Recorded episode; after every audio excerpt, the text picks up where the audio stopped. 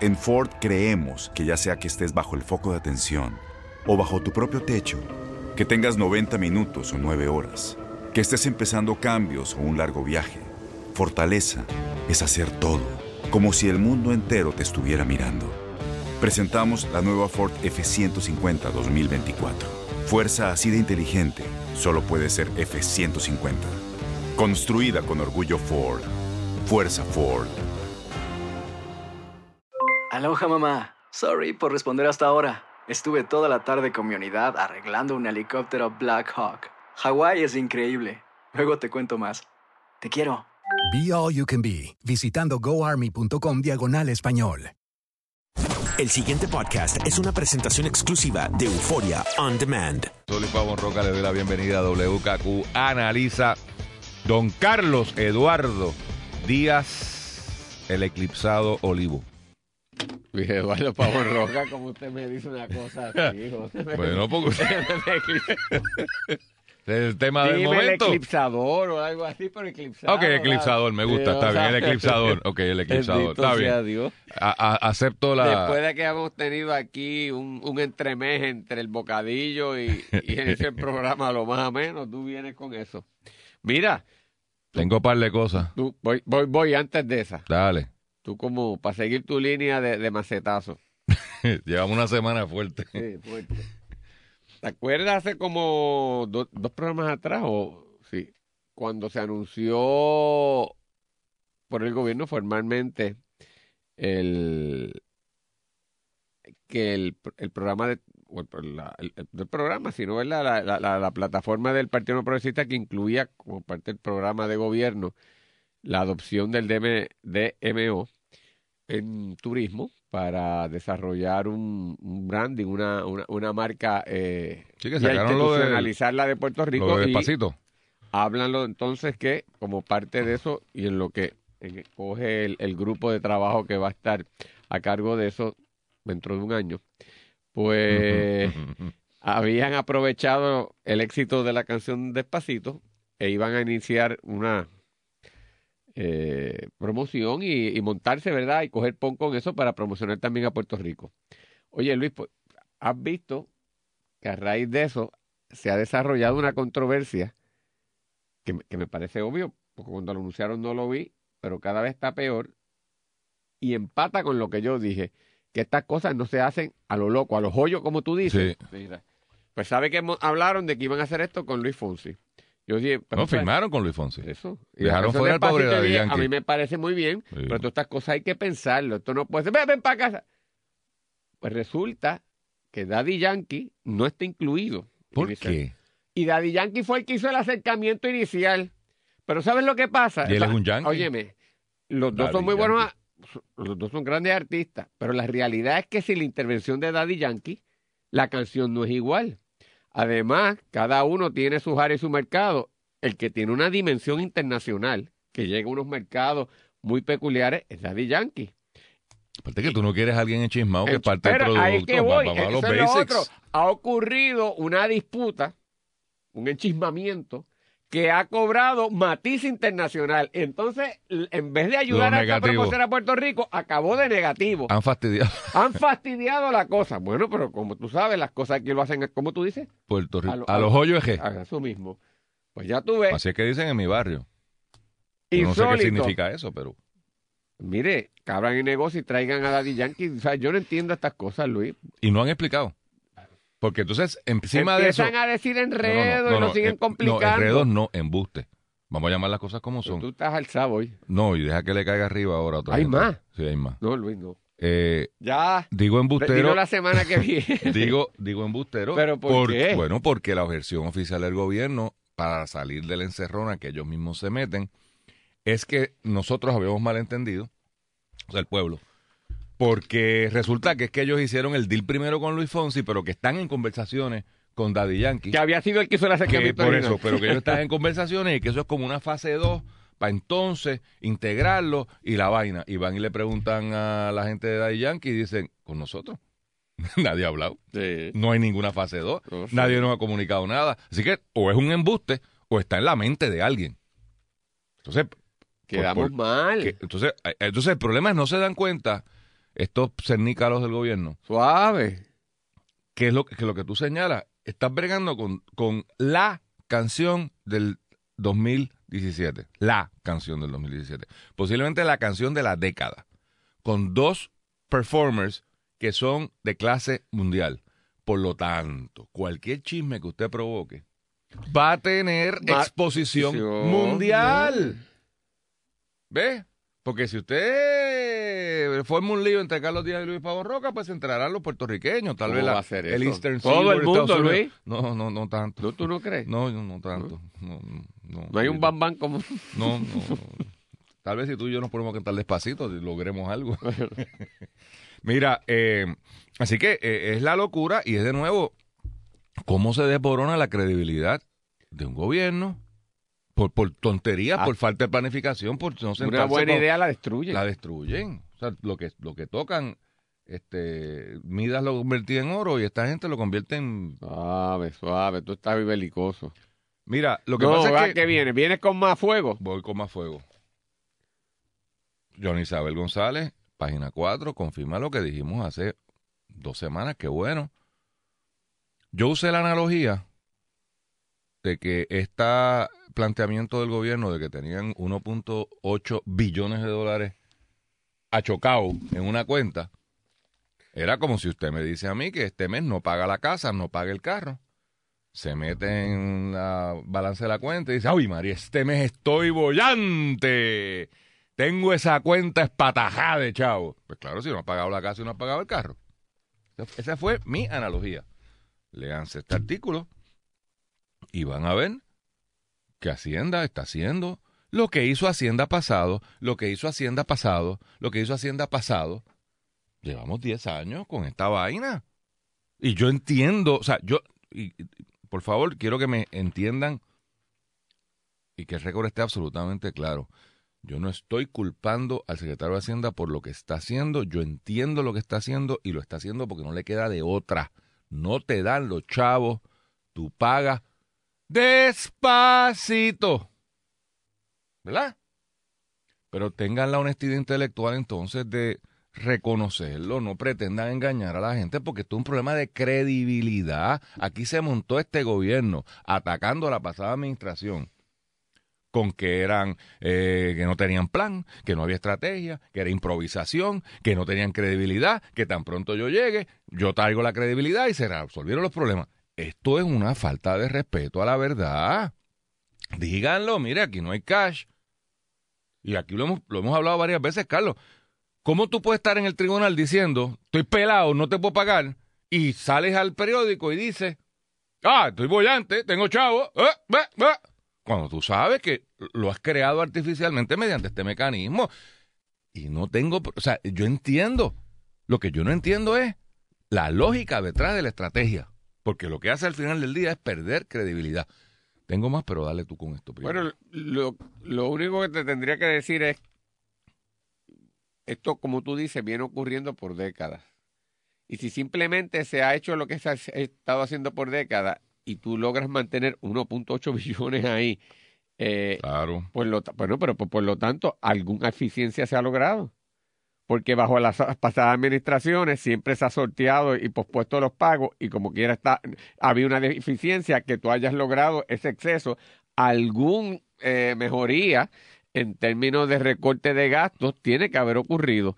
Y lo otro que dice la noticia, que me parece muy bien, que era una práctica, si, pues no de- problemática desde el punto de vista contable, más desde el punto humano era cruel, que a ti antes tú le dabas un servicio al gobierno, no te paga, no había para pagarte, imprimían el cheque, lo mantenían allí, lo de, si mandaban a hacer, dicen, no está allí, el cheque está, ya eh, eh, hay que sacarlo. Hoy Y- estamos sacando los de marzo. y entonces te tenían con ese juego cruel y despiadado porque tiene un impacto enorme en, en la gente. ahora que- no te pagan y tú envías el cheque. Claro, no, ahora no te. No, ahora lo que dice es: tú no vengas a hacer eso si no hay el dinero. Y aguanta lo que bueno, pero. Así que algún tipo de, de efecto positivo, pues me parece que, que no, que se está tomando. Lo que sí también me parece interesante la noticia es lo que también el secretario dice. El secretario dice, mire, aún con ese dinero, si se lo enviáramos todo a, y lo usáramos todo para pagar a la etcétera, no hay para pagar la deuda. O sea, reconoce que si tú se lo das a los acreedores, No puede correr el puede gobierno. correr el gobierno y si lo utilizas para el gobierno no da para pagar nada a los acreedores. Es decir, que la situación del país sigue siendo caótica y, y, Luis, que la Junta tiene razón. Sí, eso, O sea, lo tri- o sea, la Junta tiene razón. eso que acaba de hacer el, el secretario de Hacienda, que yo creo que está diciendo la verdad, No dijo la verdad. es una admisión Pero, eh, contra interés. Bueno, Contradice sabía el discurso. Bueno, no, esto desde el principio es obvio que Puerto Rico. gobierno. No, bueno, porque lo sabíamos que, que, que, que- Puerto Rico, aunque dejara de pagarle a los bonistas, como quiera, no tenía ingresos suficientes para administrar su gobierno. Tres billones. Correcto. Y entonces lo que pasa es que si tú no comienzas a, romp- a- a- a- a romper esa estructura gubernamental que sigue provocando e- ese- esa deficiencia, la deficiencia va a seguir a perpetuidad. Y, y lo que me parece que surge es que aunque el- se hayan tomado ciertas medidas y haya habido una mejoría, no es suficiente. Y ayer a las 3.32, Carlos, no sé si lo pudiste ver, no lo he encontrado en el periódico escrito. Doña Gloria Ruiz Cuilan, de GFR, o sea, del Nuevo Día, publica electrónicamente una noticia donde el gobernador de Puerto Rico ayer asegura que el aumento a los empleados públicos está encaminado. Es una broma, ¿no? Leo. Yo pienso y no puede quiero- ser. Tú lo viste, ¿verdad? O, no- o sea, ¿cómo es Pero posible? eso no, si no puede ser, explícame. No, con que te expliqué yo. Bueno, pues, Oye, el, el, eh, voy a leer para que no digan que uno está en marzo pasado, días antes de que certificara el plan fiscal, el gobernador Ricardo Rosselló firmó una orden ejecutiva para aumentar el salario mínimo en el servicio público y en los contratos gubernamentales para construcción. Esto significa que va a aumentar el costo de construcción y se lo van a pasar al gobierno. Para, que, usted esté claro, yo gobierno le digo a Carlos Díaz Olivo que me va a construir un edificio, yo necesito que tú le pagues más a tus empleados, Carlos va a decir no hay problema, pero el costo de la obra va a aumentar y lo termino pagando yo. Eso no, no es- Eh, hoy, hoy, o sea, ayer, preguntado sobre el estatus de esta directriz que entraba en vigor en julio, el primer mandatorio dijo que ese aumento salarial está encaminado. Carlos, ¿cómo cuadramos esto? O sea, esto es una cosa de locos. O sea, ¿cómo tú me vas a decir que el señor secretario, yo creo que por eso fue que no la publicaron en el periódico? O sea, el señor secretario de Hacienda está admitiendo contra interés que está igual de quebrado y que sencillamente ha hecho unos cambiecitos ahí para tratar de que sea más eh, Eficiente. eficiente, pero que no tiene con qué pagar ni a los acreedores, ni a la nómina, ni a, la- a los No es bonistas y esto. No hay chavo, no hay chavo. Y el gobernador le está prometiendo al país que le va a aumentar los salarios al empleado. Francamente no entiendo. Entonces, de verdad, Y o sea, es- no, no y entiendo, y no entiendo. es la disciplina, ni el rigor, No, ni la seriedad que uno quiere proyectar. Sea, No, no, le- la verdad que no. O sea, eh, por estas mismas cosas criticábamos a Alejandro García Padilla, que se levantaba por la mañana y decía cualquier cosa. Y este en seis meses cayó en esta vaina, Carlos. broma, Luis, porque es que no puede Eh, eh, pero que hoy es abril. Sí, A por ver, yo eso, sé que Gabriel. es April Fool. ni, ni, ni, ni el Día de los Inocentes en diciembre Pues, pues tampoco. yo, pues ojalá. Vamos, ojalá sea una broma. Porque es que no. Porque de- y de nuevo, tú hiciste aquí una se adver- le cae la quijada porque es que no. Pero vamos, y lo quiero tomar un poquito más serio ahora. Tú hiciste aquí una advertencia a la pasada administración en un momento dado, no me acuerdo, sé que Melba estaba metida en, el, en, el, alguna noticia. Y tú dijiste, ojo, tengan cuidado lo que sale de su boquita, porque ustedes como funcionarios públicos, todo lo que dicen ata al gobierno de Puerto Rico y a la postura oficial. O sea, allá en el barbecue que lo invitó a alguien, usted diga lo que le dé la gana. Pero cuando usted abre la boca, como gobernador, como secretario de Hacienda, con los medios, usted no está en un tribunal.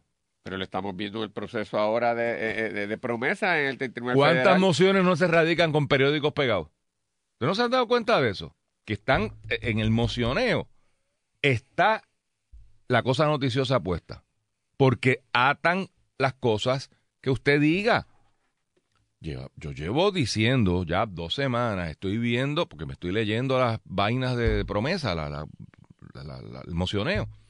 Yo veo un desfase, a veces en un- una contradicción de 180 grados, entre lo que dice el abogado en el tribunal y lo que dice la parte en la calle. Y yo puedo entender que son dos estadios distintos, son dos discursos distintos, pero tiene que haber una consonancia. No puede haber, o sea, no puede ser blanco en un lado y negro en el otro. Y aquí, o sea, ¿cómo es posible que ahora el gobernador nos diga que va a aumentarle el salario a los empleados públicos? En medio de la guerra con los bonistas, donde les está diciendo que no hay chavo con qué pagarle.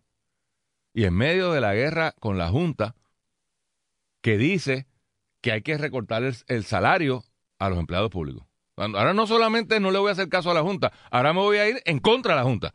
Porque dime tú a mí si aumentarle el salario, si aumentar la nómina gubernamental, no es, o sea, ya no es desacatar la orden de la Junta. Ahora es, Entonces, mira, la instrucción es bajarla y tú estás aumentando. tú estás aumentándola.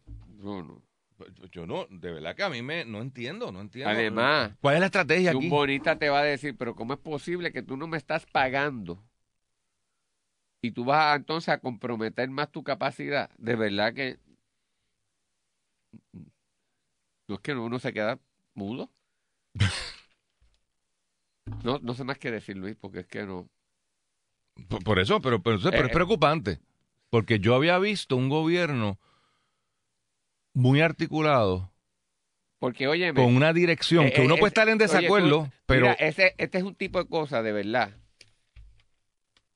de Alejandro García Padilla, que uno más o menos decía, que aquel era un nene que no creció nunca, y su inmadurez y capacidad de comprender la, Suave, posi- pero la, suave, la suave. posición en la que estaba, pues en, en su... Acuérdate que en- le en apli- su- en su- suave que le, le aplica a este eh, ahora. voy. en su- en- sí, pero él no, eh, no, no la comprendí, tiraba las cosas a lo loco. Este gobernador es mucho más profundo intelectualmente. Parecía Es ser. Mucho más profundo intelectualmente y de una formación mucho más profunda que la del gobernador anterior. Y es muy prudente, como ciertamente hasta ahora, en las cosas que dice. Y es un gobernador que lejos de, de meterle fuego a controversias, trata de apaciguarlas y es muy elegante. Pero cuando dice una cosa así, en este contexto, Luis, en una situación crítica en donde hay una disputa de grandes proporciones con la Junta de Supervisión, Y que se va a poner peor. correcto, Porque viene por ahí el cantazo del tribunal. donde se plantea la necesidad de cortar el gasto de nómina, ¿cómo es posible entonces que tú digas que eso se va a aumentar de alguna manera y, y eso esté soltado hacia lo loco? No aparece ni atado en una estrategia mayor, un comentario dicho, pues, eh, que parece casi una improvisación que sería un acto de temeridad. Pues, entonces, si uno es aquí analizando, me quedo perplejo los acreedores, sus asesores y sus abogados tienen que ir al tribunal con el cuchillo en la boca y tienen que decir a esos puertorriqueños no se les puede permitir. Porque es que, que- dime tú, Luis. Por eso. es- es- O sea, yo, yo te presto dinero a ti. Y llega un momento y tú dices, mira, no te puedo pagar, Carlos. Tengo tantos compromisos y tengo tantas cosas que no, digo, pero Luis, es que en eso quedamos, cortar, no, no, que no puedo cortar la cosa. Lejos de tú nada más quedarte en sorteando la cosa como está, te vas, me das la espalda y sales por ahí que vas a aumentar tus gastos en ese renglón de nómina. Tú dices, pues Luis, tú eres un charlatán. Vamos a ponértelo en un... Ah, tú eres un De- charlatán. déjame ponértelo en un ejemplo preciso. Esos son los muñequitos y yo te digo, Carlos, me encantaría poder hablar contigo un rato más, Yo- pero es que estoy tarde para Iberia, porque es que esta noche tengo reservaciones allí en la boquería, en Barcelona. Eh, yo te pago cuando pueda, porque es que estoy bien atrás, estoy bien atrás, pero se me va a ir el avión para España. Entonces tú dices, pero ven acá, espérate, este no, Sí. estaba, este no estaba pelado, no me puede pagar, y entonces va para España a, a- a- a- a desayunar. ¿Es eso? ¿Es eso? Entonces, Yo, yo te, por eso te digo yo, uno eso tiene, tiene que ser un chiste. pero no explícame, pero explícame algo. Yo, eh, yo creo que parte de la, del éxito en la campaña de Ricardo Rosselló fue que logró pintar esa caricatura que tú hiciste aquí de Alejandro García Padilla, pues yo creo que tiene más profundidad que eso, pero no quiero entrar en esa discusión ahora.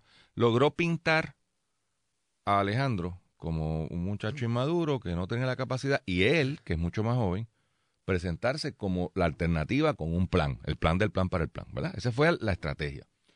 Y llegó a decir, como parte de su campaña, esto es un problema de credibilidad. El gobierno de Puerto Rico no tiene credibilidad. Y era verdad. Y era verdad. O sea, hay algo de verdad en eso. O sea, tú te sentabas allí con los bonistas y, y llega el momento. Porque Reco- recordemos que esto no es La- promesa. La credibilidad es una cosa muy delicada y muy sensible y- y cualquier cosa te la afecta. te la afecta. Yo traigo la credibilidad, yo tengo la credibilidad, yo tengo el plan, yo tengo un equipo detrás de mí que ha desarrollado un plan. Yo comprendo la dimensión de- de- del momento en que estamos viviendo y de lo delicado que es esto. Yo creo que yo puedo pagar toda la deuda. Yo puedo correr el gobierno. Y aquí hay un problema de negligencia crasa en la administración o de ignorancia crasa en la administración. Es un problema de administración. Nómbreme a mí, o sea, eríjame a mí y yo añado credibilidad, me siento en esa mesa en Nueva York y como yo le voy a pagar a todo el mundo, porque es cu- cuestión de, repartir lo, que hay y no hay problema, aquí se acabaron los problemas. Pues mira, hay algo de verdad en eso y la gente compró esa teoría. Yo veo en los últimos 30 días, Carlos, en particular en las últimas dos semanas, un desenfrenado esfuerzo por perder la credibilidad con cosas como es. O sea, empezó, te voy a marcar cuándo empezó, y lo dije aquí. El día que el gobernador salió y dijo que tenía 1.8 millones de pesos achocados en una cuenta. Bien, recuerdo cómo están las grabaciones. Aquí hay un problema de credibilidad y esto le va a reventar en la cara por más de un lado. Entonces, de ahí, de ese día en adelante, cada vez que abre la boca, dice cosas que tú dices, mano, pero este tipo no se da cuenta de que es una admisión contra interés. O sea, que alguien puede callarlo. O volverle a darle la- la- la- al libreto. O sea, está, ca- ca- está como Una Trump. cosa es, Luis, que cuando tú llegaste, te das cuenta por la dimensión de lo que es, que tu idea inicial de poder pagarle a todo el mundo no es real. Quizás te la podemos comprar. En los primeros tres meses todo se compra. Pero tú venir a decir que vas a aumentarlo, o sea, es que no hay manera, tú me perdonas, no hay manera. Y yo, Luis, por la línea que te lo digo, y esto se lo digo de la mejor intención, yo no tengo aquí, ni- al contrario, mi, mi deseo es que salga bien por todas las razones posibles. Tiene que hacer algo que va desde una articulación más coherente de política pública en sustancia y una articulación mediática también más coherente y efectiva, porque últimamente yo te tengo que dar la razón, Luis. Este, este último mes, el manejo mediático también, aparte de la cosa sustantiva, o sea, los dos elementos yo creo que están presentes. Hay un elemento, yo creo que hay un elemento de que lidiar con la crisis se ha tragado Sí, en gran sí, parte de los esfuerzos y es una cosa tan brutal pasa que desarticula a cualquiera.